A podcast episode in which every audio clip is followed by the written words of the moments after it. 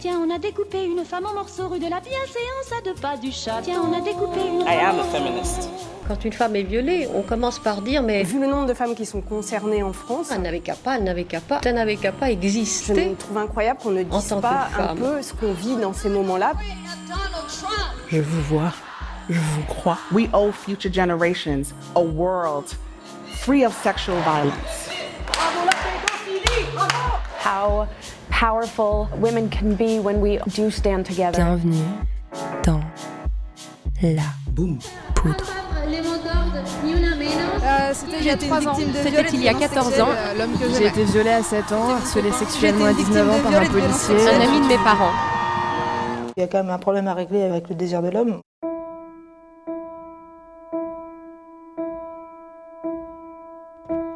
Quand le train est arrivé à Reims, ma décision était prise. J'y avais pensé tout le trajet. J'étais déterminée. Je savais que ce serait difficile, je ne pensais pas m'effondrer aussi vite. J'ai à peine fait passer le message que ce n'était pas aussi merveilleux que ce que j'avais prétendu jusque-là. J'ai dévié, je n'ai pas pu. Les rares fois où je décidais de parler, la moindre brisure dans mon élan le cassait. Le moindre frein, la moindre interruption, la moindre coupure m'empêchait de continuer. J'avais deux méthodes de survie avec deux objectifs opposés. J'étais partagée entre les deux. Parler, briser le silence. Pour ça, il fallait voir les choses, les savoir, les faire exister dans sa tête, se les représenter mentalement, supporter les images, vivre avec elles, trouver les mots qui leur correspondaient, les exprimer. Se taire. Ça permettait de ne pas avoir d'image dans la tête, de continuer à faire semblant, de ne pas savoir vraiment, de ne pas avoir peur, de ne pas donner corps à l'inquiétude, de ne pas donner de réalité à l'impression d'avoir une vie gâchée, qui existait dans les deux cas et provoquait une forte angoisse. Il fallait la supporter, la gérer et la contrôler. Dans la solution se taire, l'angoisse se manifestait quand j'étais avec mon père, sur les actions et les détails concrets. Il fallait surveiller les gestes, négocier des limites. C'était une préoccupation sur l'instant. Le reste du temps, je pouvais avoir la tête vide, ne pas penser, ne pas savoir, ou de façon rapide, fugace. J'avais le choix entre les deux solutions, parler ou se taire. Donc, quand je prenais mon élan pour parler, il ne fallait pas m'interrompre, il fallait m'écouter, me laisser aller jusqu'au bout, sinon je changeais de méthode. Le voyage dans l'Est, Christine Angot, Flammarion, 2021. Je suis Lorraine Bastide et vous écoutez Moi aussi et après, épisode 5, Christine Angot. Christine Angot, vous êtes écrivain. Nous sommes le 28 octobre 2021 et vous faites euh, encore la une de la presse cette semaine car vous venez de recevoir pour votre 20e roman, si j'ai bien compté, Le voyage dans l'Est, le prix Médicis. C'est l'une des plus prestigieuses récompenses littéraires françaises. Ce livre, vous l'avez écrit, donc Le voyage dans l'Est, pour qu'on comprenne la réalité de l'inceste, pour qu'on comprenne ce qu'est l'inceste. Et cette entreprise, c'est un peu le moteur de votre euh, travail littéraire. On va y revenir ici. Le voyage dans l'Est examine, puisqu'il ne raconte, chaque moment de l'inceste que vous a imposé votre père à deux périodes de votre vie, entre 14 et 16 ans, puis à nouveau à l'âge adulte. Il raconte un peu l'avant, la période jusqu'à 13 ans où vous ne le connaissez pas, le pendant, beaucoup, et l'après, enfin, jusqu'à la mort de votre père en 99, juste après la publication d'un roman intitulé L'inceste, par lequel votre célébrité littéraire est advenue, mais aussi les critiques, les attaques parfois violentes. Depuis la sortie du Voyage dans l'Est, dans la presse, tout le monde fait ce pont de 22 ans entre 99 et 2021. Il se passe quelque chose qui, je trouve, ressemble à un mea culpa, parfois. Moi, je voudrais savoir ce qui a changé entre 99 et 2021, euh, entre l'inceste et le voyage dans l'Est. Est-ce que c'est vous? Est-ce que c'est la société? Alors d'abord, je voudrais préciser que euh, euh, moi, je ne dirais pas enfin, que, l'inceste soit euh, le, principe même de, tout mon travail. Et que c'est. Non, je ne peux pas dire ça. C'est mon dernier livre, euh, par exemple, qui s'appelle Un tournant de la vie. Euh, c'est une autre préoccupation, c'est, c'est autre chose qui est décrit, même si la question euh, euh, de, euh, comment dire, de, d'une sorte de panique dans les sentiments, mais voilà, peut, peut, se, peut se rattacher et avec une forme de peur de, de, de, une peur qui, qui devient assez euh, euh, oui enfin dans l'amour peut être très terrorisante euh, peut se, se, rattacher sans doute pour la narratrice à euh, cette panique très ancienne. Oui sûrement. Bien sûr on peut toujours faire ça. Euh, mais pour autant euh, n'importe quel auteur a, son, a, a, vécu certaines choses, ça, ça ne m'est pas propre, et, donc tout ce que, que, vous allez faire va se...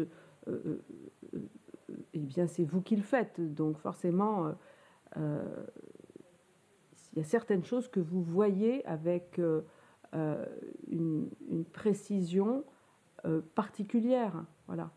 Donc, bon, c'est la seule chose qu'on peut dire. Mais sinon, euh, non, je ne crois pas du tout que euh, ce soit ce que j'ai cherché à faire dans, euh, dans mes livres. Ce qu'on peut dire, c'est que j'y ai été contrainte, sans doute, certainement, à un moment, à plusieurs moments. Je m'y suis sentie, je me suis sentie contrainte d'écrire des certains livres pour que, en effet, il y ait quelque chose de la vérité de l'inceste qui apparaisse. Ça, c'est certain. Que ce soit dans une semaine de vacances ou que ce soit dans, dans le voyage dans l'Est. Euh, voilà. Après, il y a d'autres livres comme Léonore Toujours ou euh, comme l'inceste, précisément, même si le livre euh, porte ce titre, qui bizarrement, dont, le point de départ, bizarrement, n'est pas l'inceste. Le point de départ est plus être perdu dans des sentiments, l'un filial, dans Léonore toujours, puisque il s'agit de, Enfin, ça commence par j'ai donné la vie, ça m'a tué, j'en avais une seule, ça, ça ne s'appelle pas écrire, ça s'appelle marquer. Donc, euh, la narratrice vient d'avoir un enfant, j'ai donné la vie, ça m'a tué, euh, j'en avais une seule. Enfin voilà, c'est euh, une espèce de, sentiment qui envahit et qui, et qui fait peur. Et qui fait peur. Parce qu'il envahit tout, parce qu'il devient tout. Bon. Et dans euh, l'inceste, c'est aussi, mais c'est très différent, mais c'est un sentiment bizarre qui étonne, dans lequel la narratrice ne se sent pas elle-même, euh, qui provoque un, un état qu'elle n'arrive pas à analyser et euh, des, des, moments de, de, de, recul, de colère dans, dans, dans, un sentiment amoureux. Donc elle est perdue. Et à la fin du livre, la question de l'inceste vient et fait son apparition et essaye et éclaire euh, ce qui se passe pour elle. Mais le titre, bizarrement, euh, le point de départ, en tout cas, n'était pas vraiment l'inceste. On y arrive d'une manière, je dirais, naturelle, par des événements euh, autres, des, des, des événements sur le plan de la vie amoureuse. Mmh. Voilà. Donc, donc voilà, ça c'est ce que je voulais préciser. Et maintenant, sur votre autre question, à savoir euh, euh, ce qui a changé, eh bien le discours euh, sur l'inceste a changé euh, entre, disons, 94 où j'écris Léonore toujours, 99 où j'écris l'inceste, même une semaine de vacances 2012, 2012 qui paraît récent et, pourtant il y a quelque chose qui a changé aussi dans l'ordre du discours. Voilà. Donc il y a quelque chose dans le discours qui a changé. Maintenant, le discours, c'est pas tout.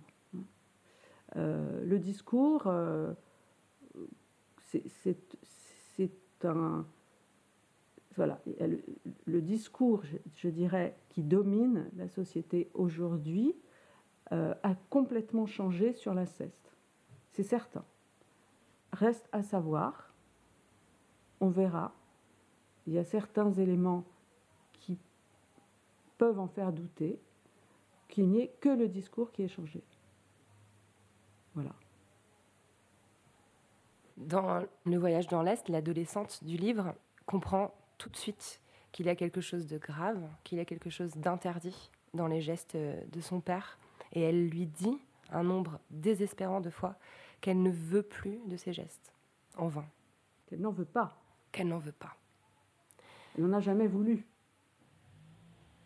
Ça, c'est déjà nommer l'inceste. Et puis ensuite, elle parle. En fait, ce qui est assez bizarre, on peut, c'est pas tellement qu'elle dise qu'elle ne veut plus ou qu'elle ne veut pas. C'est pire que ça, d'une certaine façon. Vous voyez, comme on ne se rend pas compte. Euh, voilà, c'est pas la question de vouloir ou ne pas vouloir. C'est ce que ça ne se présente même pas comme ça à son esprit. Euh, c'est ça qui est, qui est quand même très particulier. C'est qu'elle lui demande, la permission. Est-ce que ce serait possible, s'il te plaît, d'arrêter? Voilà. Hmm. C'est-à-dire, et c'est ça, ça c'est très important à comprendre. Hein. On n'est pas dans une relation. C'est pourquoi la, le consentement n'a rien à voir dans cette histoire. C'est pas la question de vouloir ou de ne pas vouloir ou de ne plus vouloir. Ça n'existe pas. On ne peut pas euh, euh, exprimer les choses de cette façon, puisque on n'est pas dans une relation amoureuse là, hein, du tout on est dans un inceste. Donc on n'est pas dans une relation amoureuse qui serait problématique entre une personne plus âgée et une autre plus jeune, je sais pas quoi. C'est pas ça. On est dans une relation interdite. C'est tout. Donc euh, il n'y a pas vouloir, ne pas vouloir. Donc là, elle, ce qu'elle fait, puisque cette chose-là lui est imposée, euh, je veux dire, c'est un, acte c'est un acte qui, qui a lieu, qui lui est imposé. D'accord, bon, très bien. Elle en prend acte. C'est pas la question de, de, vouloir ou de ne pas vouloir. C'est ok, ça arrive, ça a lieu, ça se passe. Bon. Mais elle demande à ce que ça se passe régulièrement, en effet, est-ce que ce serait possible que ça ne se passe plus? Est-ce que la prochaine fois, s'il te plaît, euh, ça pourrait ne pas avoir lieu hein? Au moment d'un coup de fil, au moment d'une proposition, ah tiens, on pourrait se voir euh, tel, dans la, semaine prochaine, par exemple. Euh, d'accord, on fixe un rendez-vous ou pas? Et elle demande, en effet, ça se produit, plusieurs, il y a une ou deux scènes comme ça dans le livre, est-ce que ce serait possible? À chaque fois, bien sûr, hmm. bien sûr. Puisque, euh, puisque naturellement, le simple fait de, de, de, de reformer euh, l'impossibilité ou l'interdit ou, permet pour lui de relancer euh, la barrière, relancer l'excitation et la volonté d'abattre cette nouvelle barrière, euh, qui, cette barrière qui s'élève de nouveau. Donc ça, c'est intéressant pour quelqu'un qui est dans la subversion, pour quelqu'un qui, souhaite qui souhaite subvertir, qui souhaite attaquer euh, les interdits. C'est intéressant, une barrière devant soi. Il y a cette phrase prononcée par euh, le père. Tu devrais écrire sur ce que tu as vécu avec moi. C'est intéressant. C'est une expérience que tout le monde ne vit pas. Ce père, c'est un homme de lettres, c'est un homme de langue. il lit Le Monde, il est érudit. Euh, comment euh, la narratrice se débrouille-t-elle avec le fait de devenir écrivain? Ça pourrait ressembler quelque part à un accomplissement d'un destin qui a été tracé pour elle par son père, mais aussi ça pourrait ressembler à une vengeance. Ni l'un ni l'autre. Je crois que dans la suite de la scène que vous avez commencé à citer, ça se voit très très bien. Euh, d'une manière très perverse, quand il dit euh, tu devrais écrire ce que tu as vécu avec moi, ce n'est pas comme ça, c'est pas une idée qui lui vient d'abord à lui, c'est en réaction à quelque chose, à un manuscrit qu'elle a écrit et dans lequel, à la toute dernière page, il y a une espèce de petite remarque timide euh, qu'on remarque, qu'on remarque, enfin vraiment qu'on distingue à peine, euh, à l'inceste, qui aurait été vécu par la narratrice. Enfin un truc, de toute façon, on n'y comprend rien. C'est tellement, euh, tellement subliminal que voilà. Mais enfin, c'est quand même là. Donc, elle fait lire ce manuscrit. Et sa réaction à lui, c'est ça. Ah, mais tu devrais. Voilà. Pour bien montrer, pour bien montrer que c'est lui qui n'est pas déstabilisé du tout par ça. Au contraire, que là aussi il est à l'aise, que là aussi euh, il reste la personne qui domine et que d'ailleurs euh, il lui dit qu'elle devrait, elle devrait écrire ce qu'elle a vécu avec lui. Mais il précise, et ça c'est très important, mais tu devrais le faire à la manière de Rob Grillet, qu'on ne sache pas si c'est la réalité ou pas, que si c'est dans le fantasme ou le réel, enfin bon, et, etc. Et donc là, au moment où elle raccroche le téléphone, parce que c'est une conversation qui a lieu au téléphone alors qu'elle est adulte, naturellement, là, il y a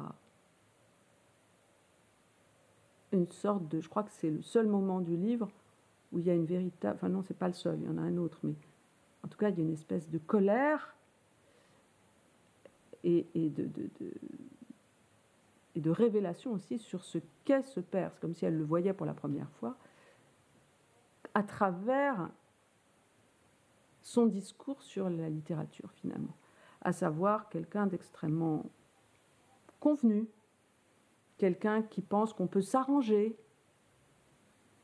avec la littérature, qu'on peut s'en servir comme d'un instrument pour dire, ne pas dire, en fait tout un tas de choses. Et là, au contraire, et à un moment, elle dit, dans un monologue intérieur, elle dit Ah non, alors, si un jour j'y arrive, ce sera tout à fait clair. Je pense que c'est peut-être la phrase la plus importante du livre. Tout à fait clair. Tout à fait clair.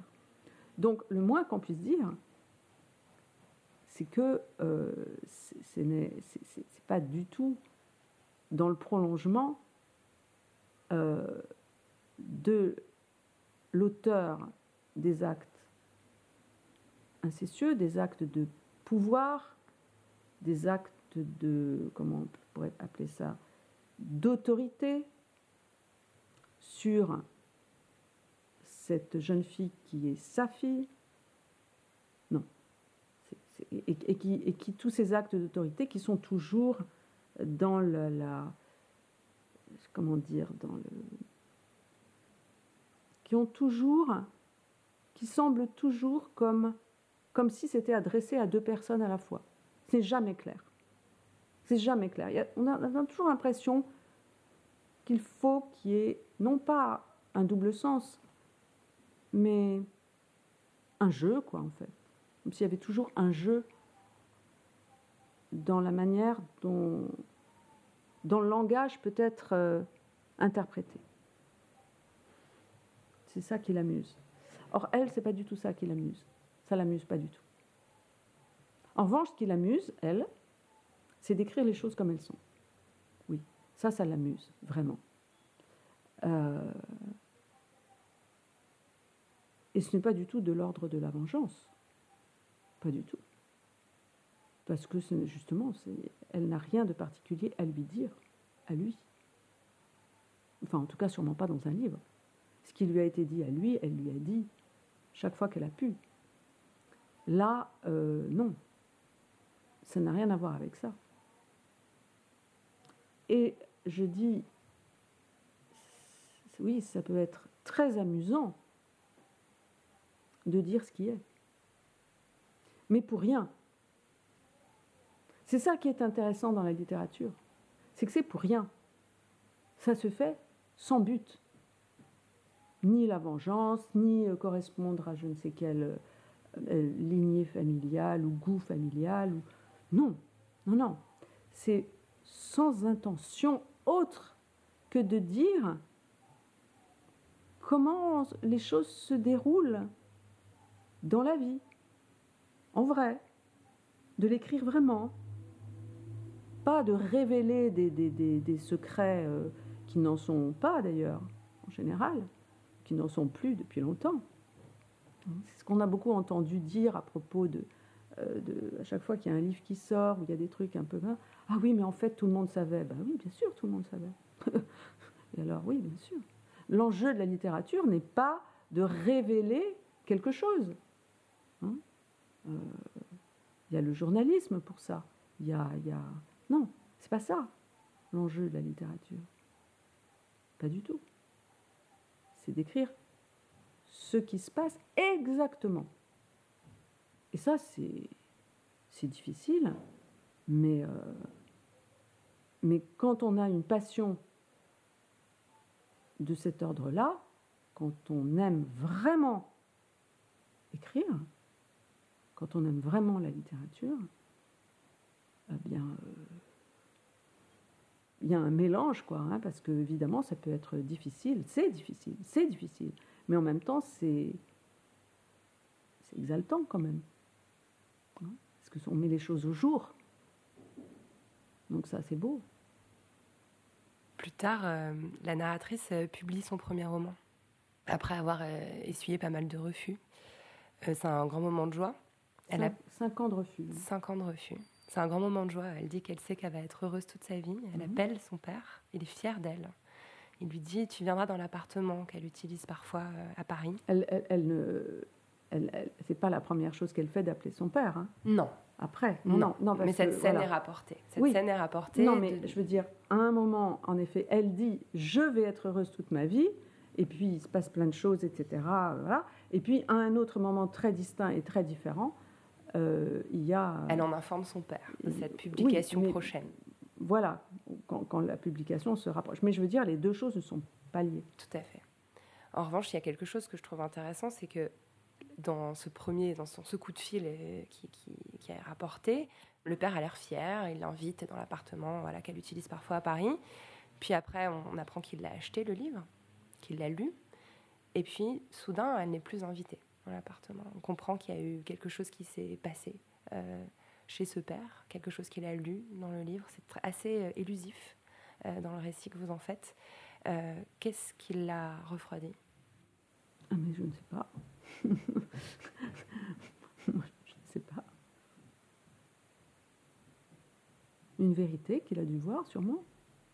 Mais je ne sais pas. Il a dû voir quelque chose qui, qui qu'il qu'il avait réussi à ne pas voir pendant, euh, pendant tout, le temps dans lequel il a vu euh, cette jeune fille, puis cette jeune femme qui était sa fille, euh, il avait dû réussir à, ne pas voir, enfin il avait réussi naturellement, à ne pas voir, à ne pas savoir, à ne pas apercevoir du tout qui elle était, euh, ce qu'elle euh, avait, euh, ce qu'elle ressentait, ce qu'elle avait à dire. Là, dans le livre, il n'est absolument pas question d'inceste. Dans le livre en question, qui paraît, c'est vu du ciel. Il n'y a pas du tout ça. Mais je ne sais pas. Il doit voir que que, que, qu'ils étaient trompés. Ah oui, ah d'accord, c'est pas un objet. Ah ok. Voilà. Donc ça, évidemment, c'est assez euh, contrariant quand vous avez mis toute votre euh, euh, énergie, volonté à, et que vous êtes convaincu que quelqu'un est à votre service et votre esclave, et c'est comme ça, et sous votre volonté, dans votre pouvoir, sous votre autorité, à tout point de vue et dans tous les domaines, même si au moment où le livre paraît, il n'y a plus de relations incestueuses depuis très longtemps, Euh, mais ça fait rien. Pour lui, la, la, euh, comment dire, enfin, il n'y a plus de relations incestueuses, il n'y a plus d'actes incestueux. Voilà. Hein. Mais euh, encore une fois, ça je l'ai dit plusieurs fois, on a tort de réduire la question de l'inceste à euh, sa, sa, sa, composante sexuelle, hein, qui n'est, euh, oui, qui, que finalement le moyen par lequel euh, est pratiqué, est asservi la personne. C'est juste ça. C'est juste une manière d'asservir une personne qui n'est pas n'importe quelle personne, puisque c'est votre enfant. C'est quand même bien spécifique d'asservir son enfant. On peut l'asservir de différentes façons, mais on peut l'asservir par euh, l'inceste et, utiliser les caresses, des caresses, comme instrument d'humiliation. Voilà. Donc oui, euh, dans, ce, livre, euh, je vous rappelle que j'ai écrit un livre qui s'appelle Sujet en bien plus tard, et, que, et que la question du sujet, c'est-à-dire d'être sujet de, Voilà, on est le sujet de, ce qu'on dit, de. Évidemment, c'est une. C'est une version des choses qu'il n'avait pas imaginé et qui est loin euh, de son fantasme, ça c'est sûr. Et donc, en général, quand le fantasme de quelqu'un s'effondre, eh bien, euh, ouais, ça lui fait mal, sûrement. Enfin, il ne veut pas voir ça, quoi. Donc, il faut le mettre loin de soi. Il faut mettre la personne qui éclaire, euh, qui vous fait qui, qui, qui, met une sorte de. comme ça, qui vous met votre fantasme dans la figure, ou qui vous montre que non, c'est pas, c'est pas ça, euh, eh bien, c'est une, c'est une violence au fond qui lui est faite à ce moment-là. En tout cas, c'est une. Oui, il le prend comme une. prend une claque à ce moment-là, sans doute. Sans doute. Je veux bien le croire, sûrement. C'est peut-être ce qui s'est passé. Je pense que c'est ce qui s'est passé. Je vous ai entendu dire que vous aviez ressenti de la, une fierté littéraire lorsque vous aviez appris la mort de votre père très peu de temps après la sortie de l'inceste en 1999. Une fierté littéraire Oui, vous avez dit, je crois que c'était chez, euh, euh, chez Fogiel, euh, que c'était une sorte de fierté, plus précisément une fierté d'écrivaine, pardon, pas une fierté littéraire, une fierté d'écrivain. à, quel, à quel propos vous avez dit? Euh, je crois que Marc-Olivier Fogiel, vous vous rappelez donc la mort de votre père très oui. peu de temps après l'apparition de l'inceste. Ah oui, ça y est, je vois ce que vous voulez dire. Et vous demandez ce que vous aviez ressenti. Vous dites, j'ai ressenti une forme de fierté. Et il est un peu choqué. Et il vous demande oui, quel oui. type de fierté. Et vous dites une fierté d'écrivain. Oui, oui, je me souviens. Je ne sais pas si je le redirai aujourd'hui. Mais en tout cas, à ce moment-là, quand je dis ça, euh, ce que je... Bon, je pense que déjà, j'évacue sûrement la question de oui, qu'est-ce que vous avez ressenti, votre père est mort, machin, etc. Bon, bref, je suis pas forcément, euh, euh, je suis pas sûre que ce soit le lieu où j'avais envie de m'exprimer là-dessus, sûrement pas. Euh, ça c'est un point. Et en revanche, je pouvais sûrement dire ce que j'ai ressenti au moment de la mort de mon père. Franchement, c'est, il y pouvez certainement pas répondre comme ça vite fait en une question en, en une réponse. Vous l'écrivez un peu dans le voyage dans l'Est d'ailleurs. Absolument. Et comme vous voyez, c'est pas du tout ça que je dis. Pas formulé bon. de la même façon. Donc, mais c'est-à-dire que c'est pas non seulement c'est pas formulé de la même façon, mais c'est pas du tout ça que je dis. Je dis tout à fait autre chose. Et comme vous le savez probablement, euh, euh, ce qu'on ressent n'est pas d'un bloc euh, et, et, et à plusieurs aspects. Et ces aspects se présentent à nous eh bien, euh, quand ils le veulent, à des moments différents, sous des jours différents, et, et, ils sont multiples. Et parmi ces aspects, oui, c'est vrai, il y a eu, à un moment, la, parce qu'il meurt deux mois après la sortie de l'inceste. Euh, Et il avait l'Alzheimer, donc j'ai des doutes sur l'impact qu'il pu avoir le livre lui-même sur, sur, sur lui, mais je, il est probable quand même euh, que, que ça ait existé pour lui ou autour de lui, ça c'est certain. Bon. Et donc c'est en cela que je, disais qui avait, que j'avais pu peut-être avoir une forme de fierté littéraire, une fierté d'écrivain. Mais, euh, mais c'était très certainement pour ne pas parler du reste aussi. Puisque vous, vous parlez de cette, euh, cette approche. Comme, comme vous euh, le savez, la fierté est quelque chose qui sert à manifester une apparence. La fierté, ça n'existe pas. Hein. Ce n'est pas un sentiment intérieur, la fierté. C'est un sentiment extérieur. Qui, qui euh, euh, c'est un sentiment de soi pour la vie extérieure qu'on fabrique pour la vie extérieure comme une forme de protection pour soi-même. Une attitude plus qu'une émotion. Si, c'est une émotion, même une émotion assez forte, mais je ne crois pas que ce soit une attitude, c'est une émotion, une émotion forte, mais euh, qui est quand même, fierté, ça dit bien ce que ça veut dire, c'est quand même destiné à l'extérieur. Même si c'est quelque chose qu'on peut ressentir intérieurement, c'est destiné à l'intérieur. C'est intentionnel, la fierté. C'est pas quelque chose comme ça euh, qui est, qui est purement interne. Ce n'est pas de l'ordre du sentiment. Plus de l'ordre de l'émotion, oui, mais pas de l'ordre du sentiment intérieur et, et, vraiment euh, adressé uniquement à soi, non? Mais pas intime, je veux dire.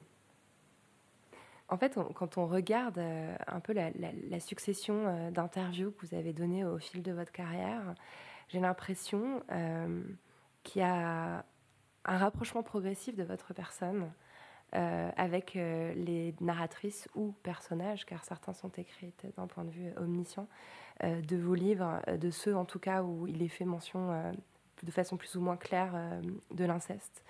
Et puis j'ai vu cette phrase dans Le Voyage dans l'Est où vous écrivez que cette narratrice, cette adolescente, était à distance de sa personne. Et moi, je vois une grande différence entre la Christine Angot euh, de 99 euh, ou même de 2012, qui insiste beaucoup, ça n'est pas moi, c'est mon personnage, c'est ma narratrice, euh, c'est dans le livre. Et celle d'aujourd'hui, qui réagit peut-être avec moins de, comment dire, moins de distance quand on lui dit, en commençant l'interview, vous avez subi l'inceste. Est-ce que petit à petit, vous avez accepter de se rapprocher, de vous rapprocher de vous-même au fil de ces parutions Non, c'est pas pas ça la question. Euh, si on me dit que j'ai subi l'inceste, ben oui, ben oui, j'ai subi l'inceste. Mais si, on me parle à moi et, qu'on me dit et qu'on me, euh, me parle de l'inceste en me disant que je l'ai subi, ben oui, moi j'ai subi un inceste. J'ai jamais dit le contraire. Bon, en revanche, si on me parle de la narratrice en me disant en me disant euh, euh, alors voilà, dans le livre, euh, vous dites à votre père, je sais pas quoi. Là, là je comprends même plus ce qu'on me dit. Mm. C'est juste que j'arrive pas à répondre, je ne comprends plus ce qu'on me dit. Non, dans le livre, je, c'est pas, c'est pas je fais, c'est la narratrice. Donc, donc non, la distinction, elle est, elle est pour moi, c'est, enfin, elle, elle, est évidente. Euh, la narratrice est différente à chaque livre, de toute façon, il faut la créer, et Dieu sait que c'est difficile, et c'est ça le plus difficile, mais euh, elle se crée à partir de ma personne, ça c'est certain, mais elle n'est pas ma personne. C'est extrêmement distinct. De la même façon qu'il y a le livre, qui est un livre écrit sur une certaine période de temps, euh, qui narre certaines choses bien. Euh, euh, enfin, je sais pas comment dire, enfin, dans un cadre bien précis, quoi, dans un espace précis qui est l'espace du livre et tout ça, et, qui est irréel, hein, qui, est, qui, est, un espace irréel, c'est évident. Si vous, si vous regardez le livre, il y, a, des mots, des lettres, des virgules, hein, a pas autre chose. Bon. Et puis, et puis le- le- les, choses réelles qui, qui- sont, qui sont arrivées et qui arrivent encore. Et qui sont dans le réel, qui sont arrivées dans le réel et qui euh, euh, ont des répercussions réelles aussi. Donc ça, c'est deux choses extrêmement distinctes. Extrêmement distinctes. Mais je vois quand même un changement chez vous. euh, dans, je crois que chez Ardisson, euh, au moment de la sortie de l'inceste, ou peut-être euh, d'un- d'une semaine de vacances, j'ai regardé beaucoup de vos interviews, euh, il y a un refus. Vous dites, je ne suis pas là pour parler de toutes les femmes ou de toutes les personnes qui auraient subi l'inceste. Je ne suis pas là pour... je ne suis pas assistante sociale, vous dites. Oui, mais c'est toujours vrai. Je suis Et toujours tout- pas assistante sociale. Je suis toujours Tout à pas fait, là pour mais, parler mais vous avez pris position, par exemple, publiquement, euh, contre la loi euh, de mars 2021 qui repousse à 18 ans. Contre un aspect de la loi. Contre un aspect de la loi, euh, celui qui dit voilà, que le consentement est présumé, il y a un, présu- un non-consentement présumé jusqu'à l'âge de 18 ans en cas d'inceste. Sous-entendu, passé 18 ans, l'inceste peut être consenti. Et quand on vous voit, vous, Christine Nango, qui êtes toujours euh, dans ce rôle d'écrivain, vous parlez de vos livres, vous parlez de littérature, vous ne parlez pas du réel, vous le répétez souvent. Là, vous parlez du réel. Vous interpellez un ministre, vous pesez dans le débat public, euh, vous vous mêlez de politique, de social. Et j'ai l'impression qu'il y a quand même une, évolution forte entre ces, sur ces 20 ans qui se sont écoulés. Euh, comment dire? Ça dépend vraiment de comment les choses sont prises.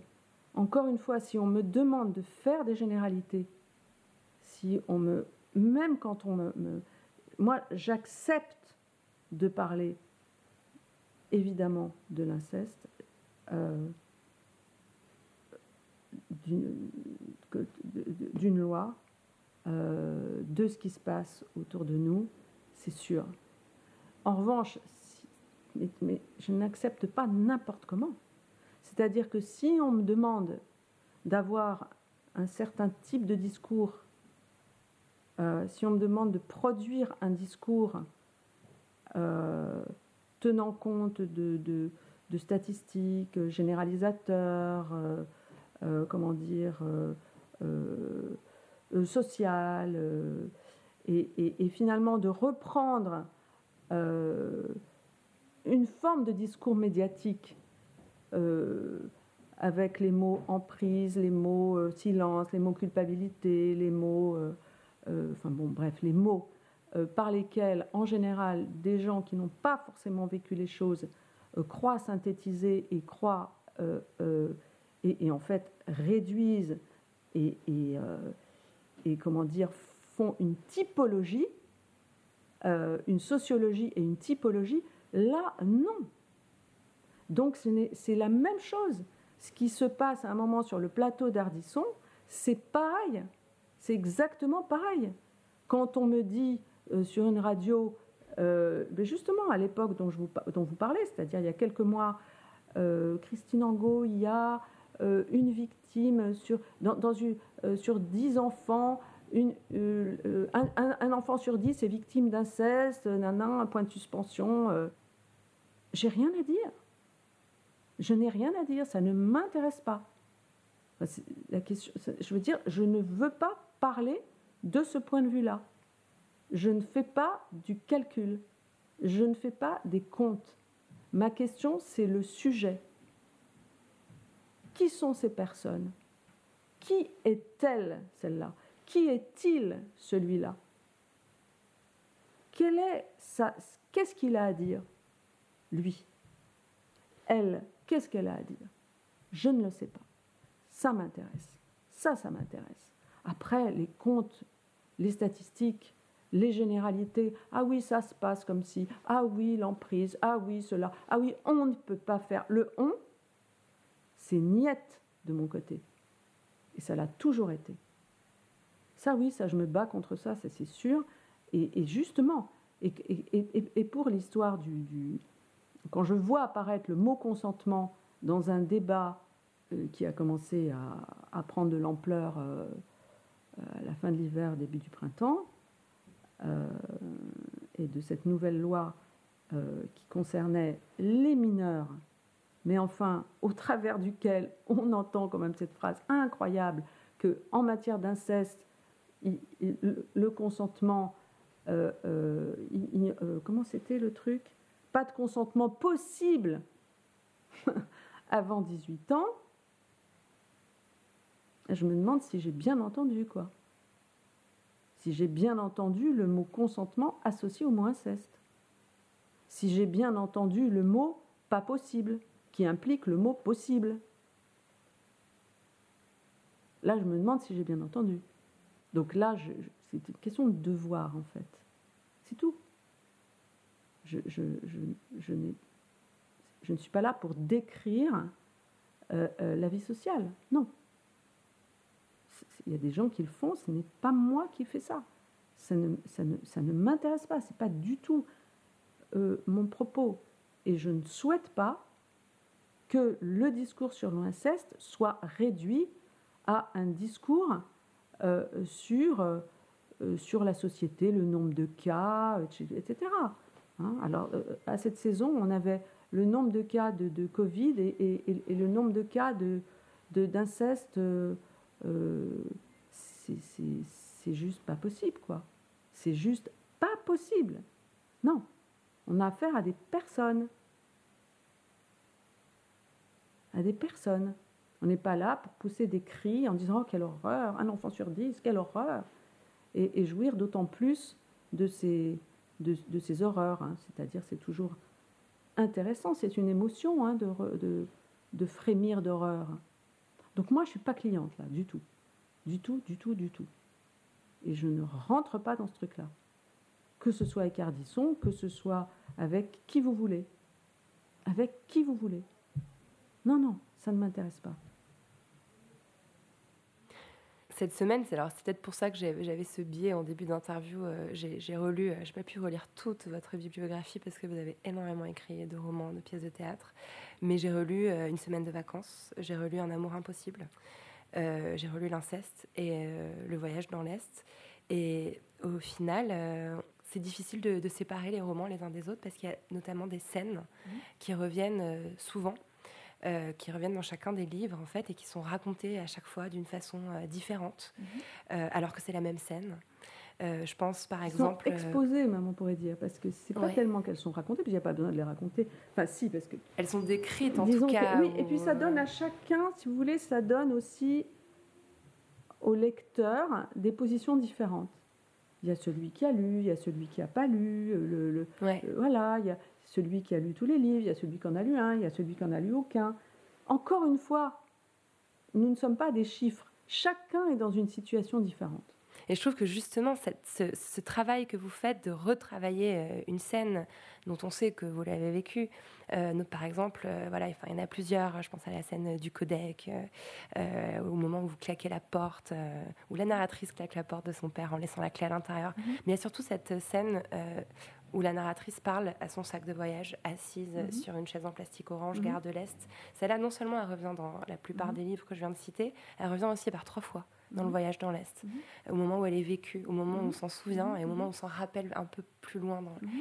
Pourquoi ces scènes-là? Qu'est-ce qu'elle euh, Pourquoi revenir toujours les, les triturer parce que, parce que la vie est comme ça, parce que dans la vie, euh, on ne peut pas tout dire d'une chose en une fois, d'abord, qu'ensuite il y a des aspects, comme je disais tout à l'heure, ça c'est pour la vie.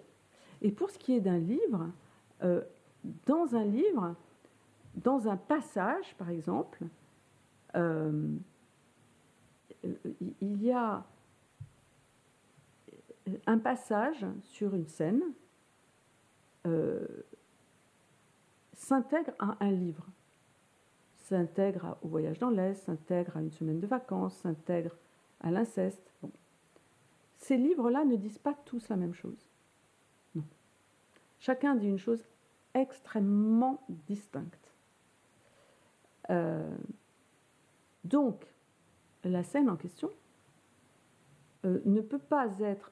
L'idée n'est pas de raconter la scène, mais de voir, de l'exploiter pour dire ce que le livre a à dire. Bon, si c'est dans, alors, dans le voyage, dans, une semaine de vacances, par exemple, il n'y a pas les points de vue de la narratrice. Jamais. Jamais. Elle ne les prend pas en charge. La narratrice ne prend pas en charge ses propres points de vue, ni les points de vue de la jeune fille.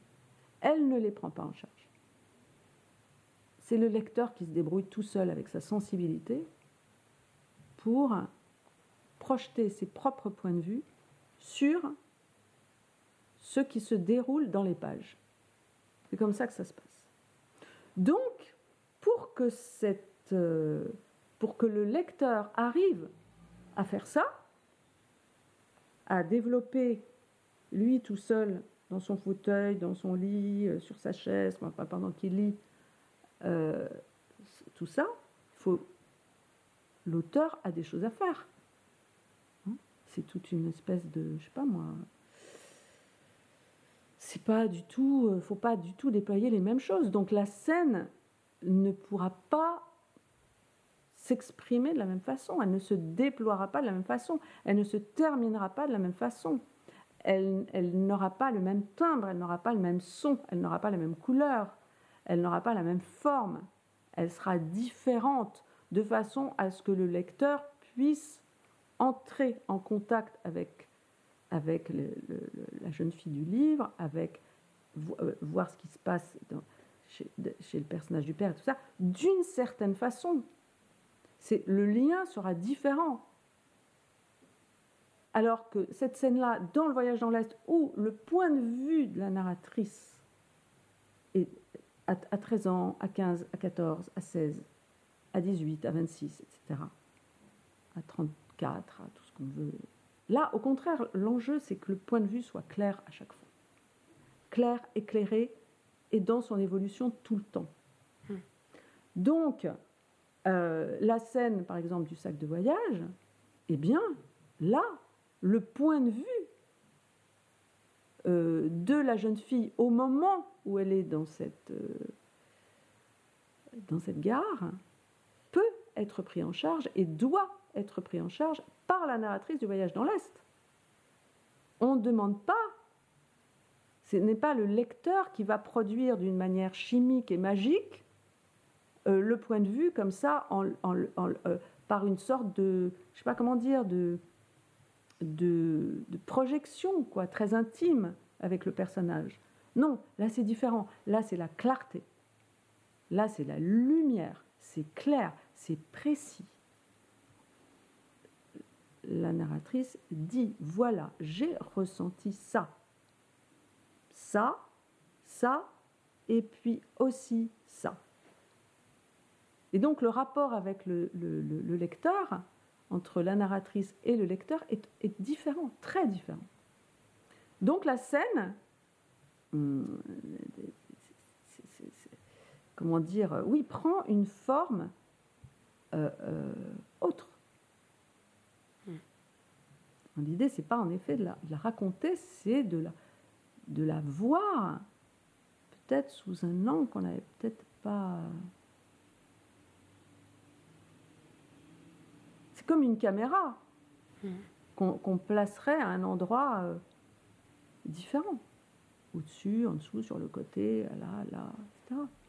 Et vous parlez d'une semaine de vacances qui est un, un, un livre qui se démarque euh, pour plein de raisons. Euh, déjà, il se démarque euh, par ce, ce, point de vue omniscient.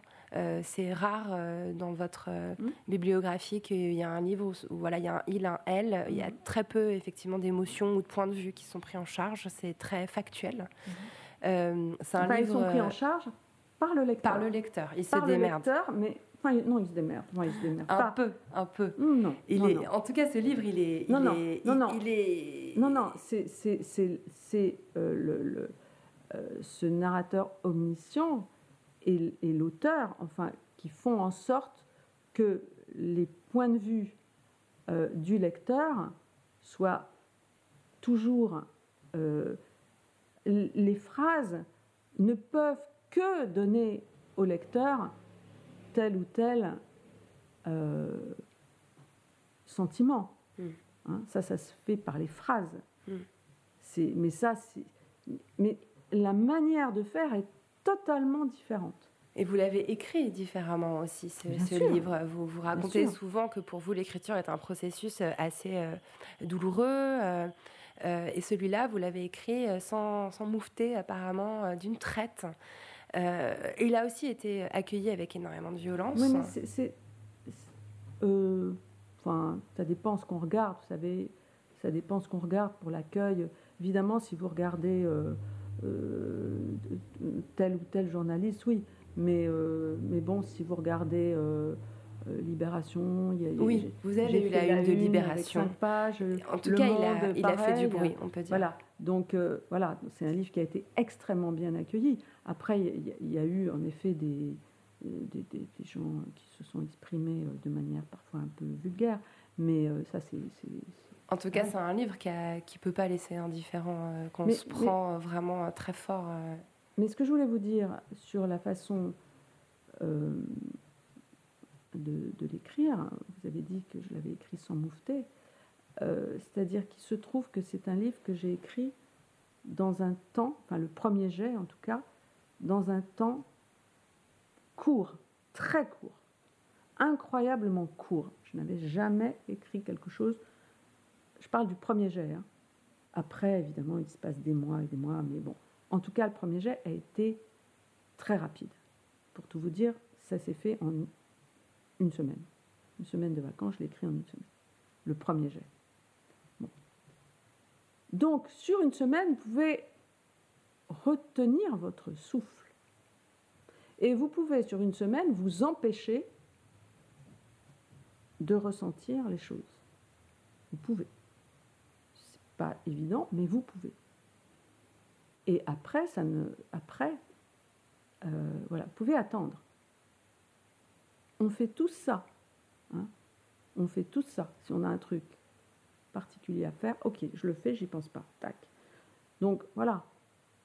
Je, l'ai fait un peu comme ça. Sur le voyage dans l'Est, c'est pas possible parce que ça a été très très long. Très très très très très long. Donc j'ai pas pu, j'ai pas pu faire la même chose.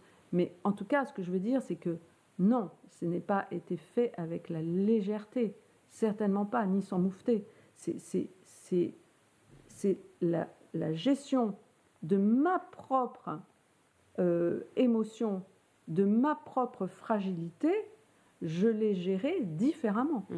C'est tout. Mm. Dans l'expression sans moufter, je voulais pas signifier que ce soit facile ou léger, mais que je vous ai, je vous ai entendu raconter, décrire euh, la période où vous l'écrivez, cette semaine du, premier jet, où voilà, vous parliez pas, vous pleuriez pas, vous, vous étiez complètement euh, froide. froide. Oui, mais c'est très important. Euh, il faut euh, euh, Parce que c'est la description euh, des, scènes sexuelles, je veux le préciser pour les personnes qui écouteraient et qui ne mhm. connaissent pas ce roman. Mhm.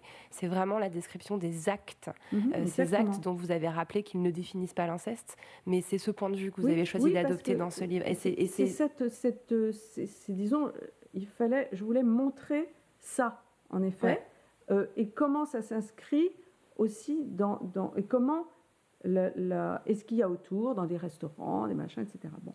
Mais, et puis les paroles hein, aussi. Euh, parce qu'il y a des paroles aussi dans, ces moments-là, euh, sexuels.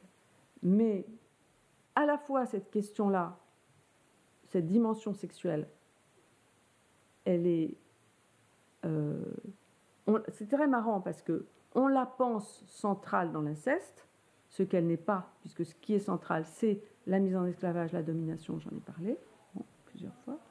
Mais, en revanche, tout se passe comme si on ne se rendait pas compte que de, de ce qui se passe vraiment sur ce plan-là.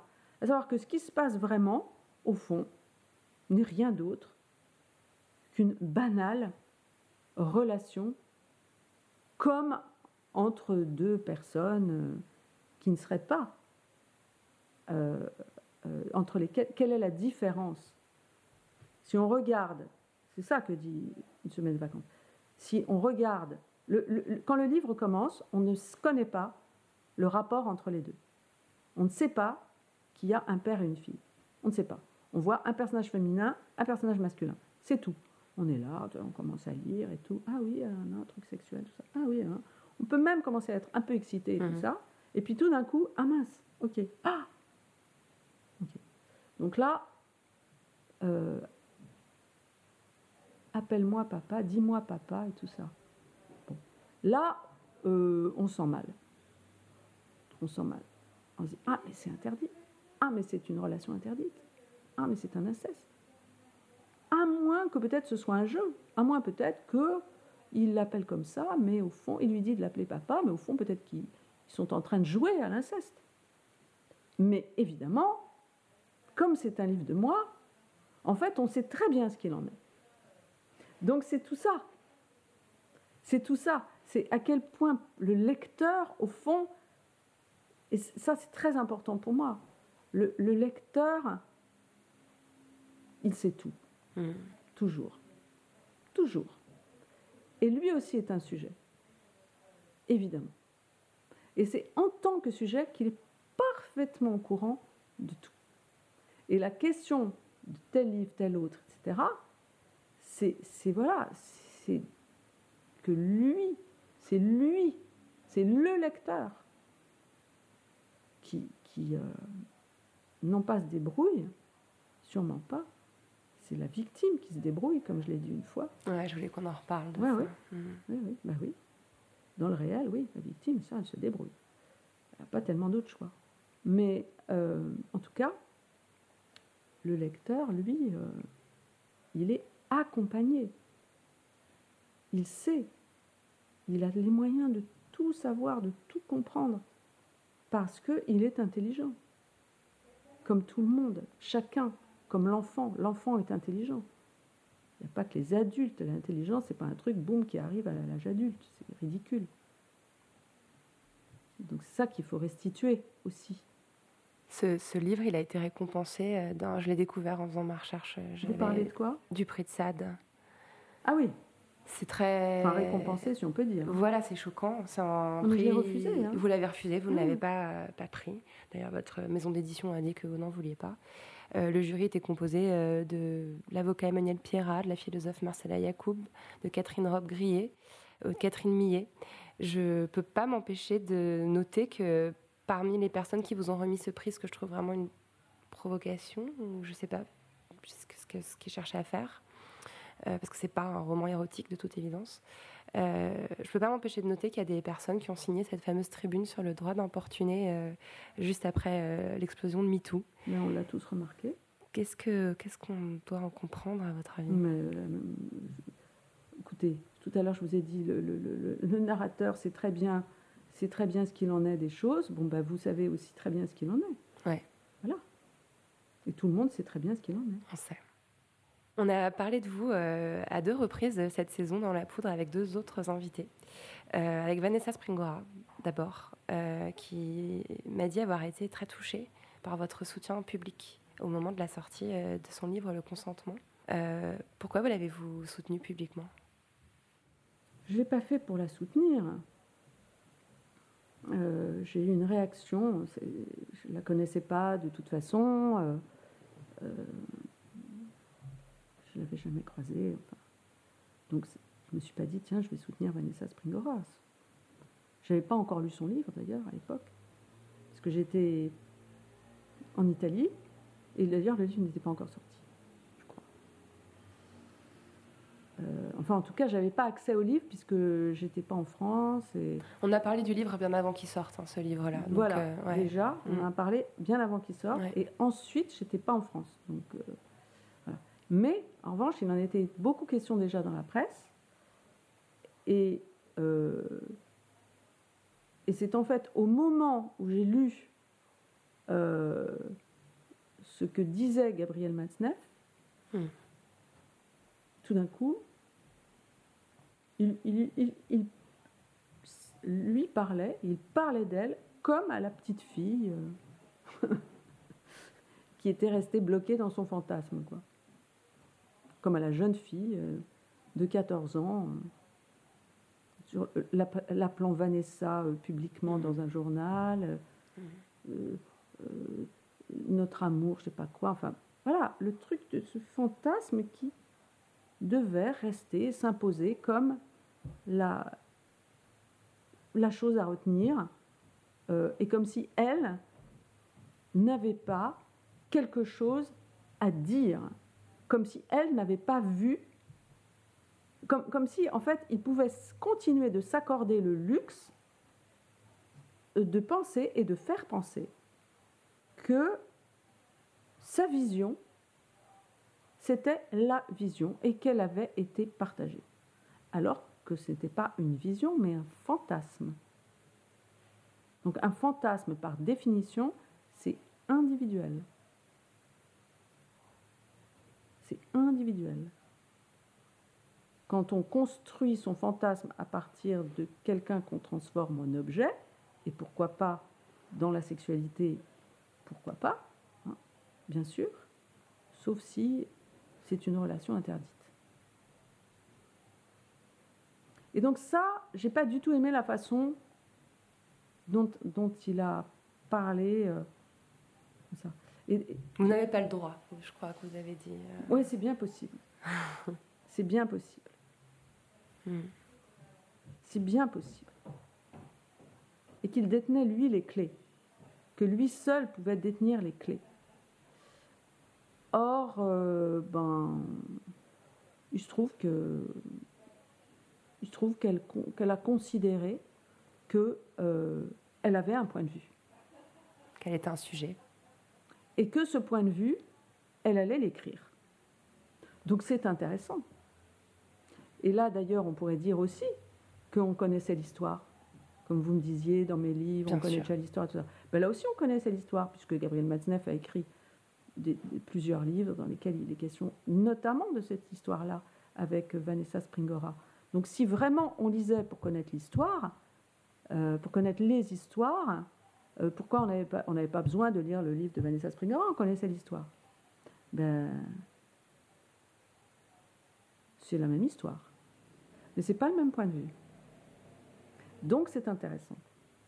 On a parlé de vous également avec Sandrine Rousseau. On a reparlé de cette euh, fameuse, on va dire, altercation sur le plateau de Laurent Ruquier, où vous étiez alors éditorialiste. Et je l'ai regardée à nouveau et elle dit cette phrase. Il y a une phrase en fait qui vous fait exploser. Je crois que après vous avoir lu, je comprends mieux pourquoi elle vous a fait exploser. Cette phrase, c'est des personnes sont formées pour recueillir la parole. Qu'est-ce qui vous a fait exploser dans cette phrase? Alors d'abord, il n'y a pas que ça. Ça, c'est euh, met le feu aux poudres, en effet. Vous la répétez cinq ou six fois. On sent qu'il y a vraiment bah, quelque chose qui vous heurte. 100 fois aussi. Hein. Ouais. Euh, d'abord, il y a que j'avais lu son livre, le livre pour lequel elle était venue. Parler. Et qu'il y avait une. Euh, et qu'il était question de, de, de, une semaine de vacances dans ce livre. Et que, de mon point de vue,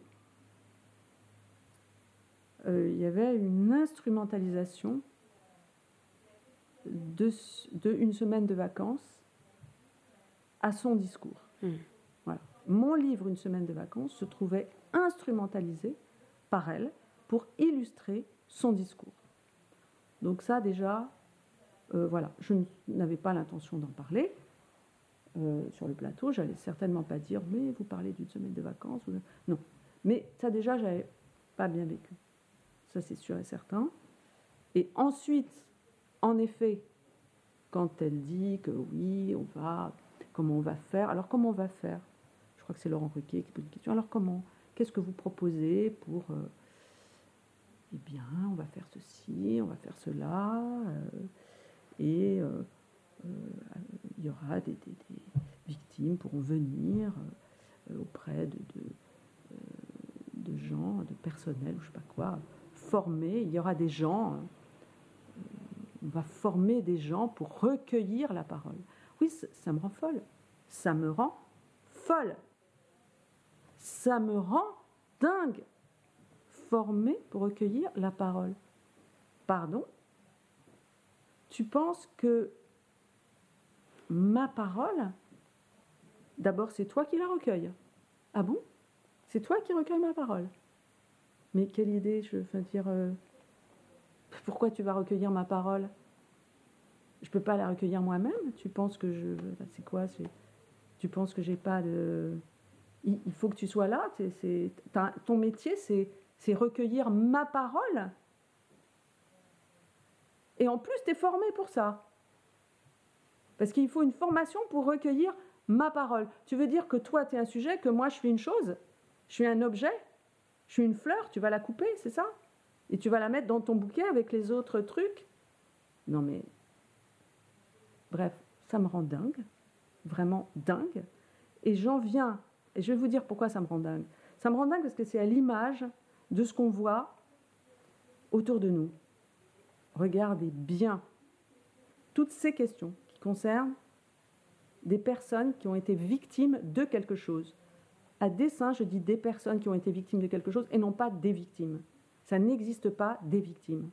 Des personnes qui ont été victimes de quelque chose. D'accord? Bon, très bien. Surtout si ce sont des sujets féminins ou dits féminins. Il y a cette personne qui a été victime de quelque chose, ah, on lui dit qu'il faut qu'elle parle. Ah ça oui. Voilà. On lui dit venez, parlez, etc. On la met derrière un micro, on lui dit voilà, il faut que vous parlez, on vous écoute. On lui parle avec un air comme ça euh, d'infirmière, euh, de ah oui, oh là, vous voulez bien, si c'est pas trop dur pour vous et tout ça. Enfin bon, bref, on devient fou quoi. Bon. Et euh, on lui parle comme si, comme, une petite chose fragile. Bon. Et puis, à côté, on met une autre personne qui est chargée d'analyser ce qu'elle vient de dire et pourquoi? Et même souvent, cette personne-là explique à cette personne qui a vécu la chose pourquoi elle l'a vécu, comment et pourquoi elle a ressenti ça. Mais je- je- et qui en plus fait la comptabilité et qui lui explique que c'est pour tout le monde pareil et que c'est normal.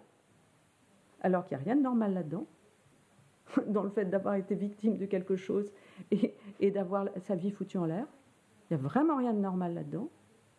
Que euh, je n'ai pas besoin euh, de, quelqu'un qui explique euh, ma parole. Je pense qu'on peut être victime de quelque chose et intelligent, a priori, et que on doit pouvoir se débrouiller pour exposer soi-même euh, ce qu'on a compris de ce qu'on a vécu, et que le rapport, et que là, il y a une espèce d'inversion du rapport, à savoir, attends, la victime, la, la- victime de telle ou telle chose, elle sait la chose, elle l'a vécue. Donc c'est elle qui va donner les informations. On, a on inverse le truc. On inverse le truc. Ah, ah, oui, attends, attends, on va former des gens Il pour experts. recueillir la parole. Hein, voilà. Donc c'est eux qui sont en surplomb. Il y a ceux qui recueillent la parole, il y a ceux qui font les comptes, il y a ceux qui analysent, il y a ceux qui font les statistiques. Et la victime, elle est quoi là-dedans? Elle est matière première. Elle est objet, elle est chose. Elle est, elle, elle est là pour pleurnicher. Voilà pourquoi elle est là, la victime. C'est ça son rôle. Elle est là pour pleurnicher. Une victime ne pleurniche pas. Une victime pleure et elle pleure chez elle, derrière une porte. Elle n'est pas là pour pleurnicher en public. C'est tout. C'est tout. Et elle est là pour informer les gens de ce qui se passe. Et de ce qui se passe dans cette société. Parce qu'elle est la première à avoir très bien compris ce qui se passe. C'est elle qui a compris. Et recueillir la parole, mais attends, mais comment tu veux recueillir une parole que tu, que tu n'as pas les moyens de comprendre? Quand ils disent recueillir la parole, ça veut dire qu'ils formatent à l'avance la parole. Ça veut dire qu'ils ne sont pas là pour écouter. Non, ils savent déjà. Culpabilité, silence, c'est quoi? Emprise, euh, omerta. Voilà, ok. Ils ont les quatre mots. Ok, alors allez-y, racontez-moi notre histoire. Je vais ranger Voilà, tout ce que vous dites dans les quatre mots. Et puis après, je vous, je- je vous dirai euh, à quel chiffre vous correspondez. Je suis désolée, c'est sans moi, ça. Ah non. Non, non, ça c'est- sans moi. Cet échange avec Sandrine Rousseau, vous l'avez conclu euh, par euh, On se débrouille. Bien sûr. Je crois qu'elle a été très mal Oui, comprise. parce que, parce que, parce que euh, quelqu'un a dit, euh, peut-être elle. Comment on fait comment, alors? Comment on fait alors? Hmm. Je dis, ben, on se débrouille. C'est tout, on se débrouille. Ben oui, ça a été mal pris. Pourquoi ça a été mal pris? Parce qu'on ne veut pas voir la réalité. Hmm. La réalité, c'est qu'on se débrouille. Mais la que- réalité, c'est quand il arrive quelque chose comme ça, eh bien, quand vous sortez du train, il n'y a pas Sandrine Rousseau qui est sur le quai. Et si Sandrine Rousseau est sur le quai, elle ne vous voit même pas. Et en plus, elle est formée pour recueillir votre parole. Donc vous, vous ne pouvez pas lui parler, parce qu'elle a déjà des cases dans la tête. Cette phrase, on se débrouille, euh, qui je pense a été parfois mal comprise à l'époque. euh, je crois que dans le voyage dans l'Est, euh, vous l'expliquez. Enfin, je l'explique pas pour ça, mais c'est dire la phrase revient parce que elle de toute revient, façon, elle on se revient. Voilà, en fait. tout, c'est voilà, comme ça. je vous montre mon livre. Ça, c'est toutes les occurrences que j'ai notées. Pardon d'avoir écrit sur Ouais, votre ouais, livre. vous dites la même chose en fait. Vous dites faire avec. Vous dites prendre acte de mon impuissance.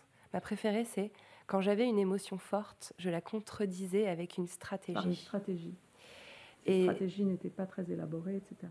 Et ça, je trouve que c'est toutes les propositions que vous faites euh, pour qu'on comprenne ce que veut dire on se débrouille. Et je crois qu'on sort du livre en comprenant euh, ce que ça veut dire. Ouais, et encore, parce que là, au moins, c'est il y a quelque chose qui est structuré, parce que au moment où, où, où elle dit ça, c'est à peu près, euh, oui, enfin, on trouve des solutions, quoi. Oui, on trouve des solutions.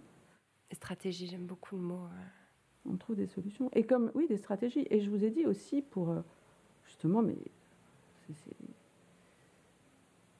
enfin, je- enfin, bref, c'est, il faut de l'énergie, quoi. Il faut de l'énergie. Vous pensez avoir réussi à dire ce qu'est l'inceste ou vous avez encore à écrire pour euh, arriver à faire comprendre ce c'est comme je vous ai dit, il y a des aspects, et, et- donc ces aspects sont multiples, apparaissent. se- et puis nous, euh, je veux dire, il y a quelque chose qui. Non, mais à chaque fois qu'on pose cette question, je, me dis toujours regardez, il y a un type qui s'appelle Sophocle. hein. Euh, dans l'Antiquité, lui, il a déjà il, a commencé. On aurait dû s'arrêter. Il, il nous a fait, il nous a fait son truc, euh, tout était euh, très bien posé. Hein il a quand même très très bien posé les choses. Pourquoi euh, Voilà. D'ailleurs, il a écrit plusieurs pièces sur cette question, qui met en scène ce rapport d'autorité-là. Après, on a Racine aussi. Je veux dire, Phèdre, lui aussi, c'est le rapport d'autorité qu'il met en scène dans cette relation entre euh, Hippolyte et Phèdre, qui est sa belle-mère. Et qui cherche à. et qui a, qui a le pouvoir sur lui, et qui cherche à. à le mettre dans un. dans un sentiment amoureux qu'elle ressent pour lui, mais qu'il ne veut pas.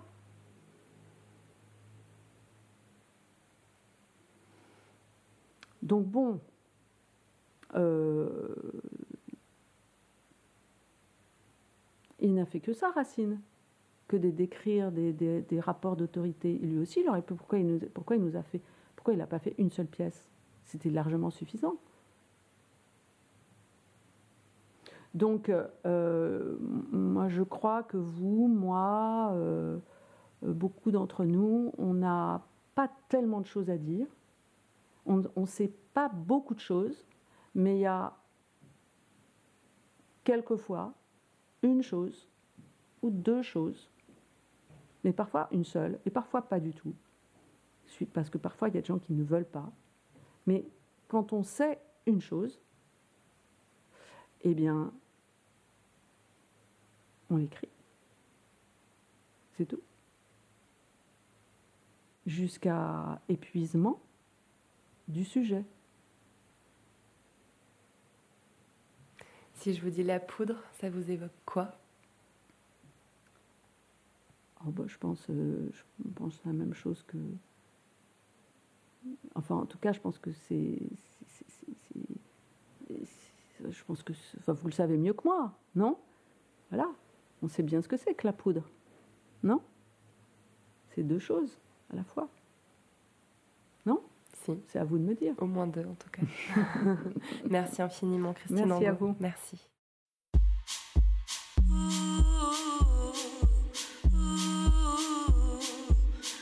Merci à Christine Angot d'être venue faire parler la poudre avec moi. La Poudre est un podcast produit par Lorraine Bastide, diffusé en exclusivité sur Spotify. Générique par Lorraine Bastide et Marion Emery, d'après une création originale d'Aurore Meyer-Mailleux sur une chanson de Bonnie Banane. Tapis d'introduction, composé et interprété par Jeanne Chéral. Merci Jeanne. Montage et mixage, Marion Emery. Production, Gaïa Marty, assistée de Marie Vincent. Retrouvez-nous sur les réseaux sociaux, Instagram, Facebook, Twitter, La Poudre est partout. Si vous avez des retours ou des critiques à faire, n'hésitez pas, j'adore ça. J'aime beaucoup les mots doux aussi. Prenez soin de vous et continuez de faire parler la poudre.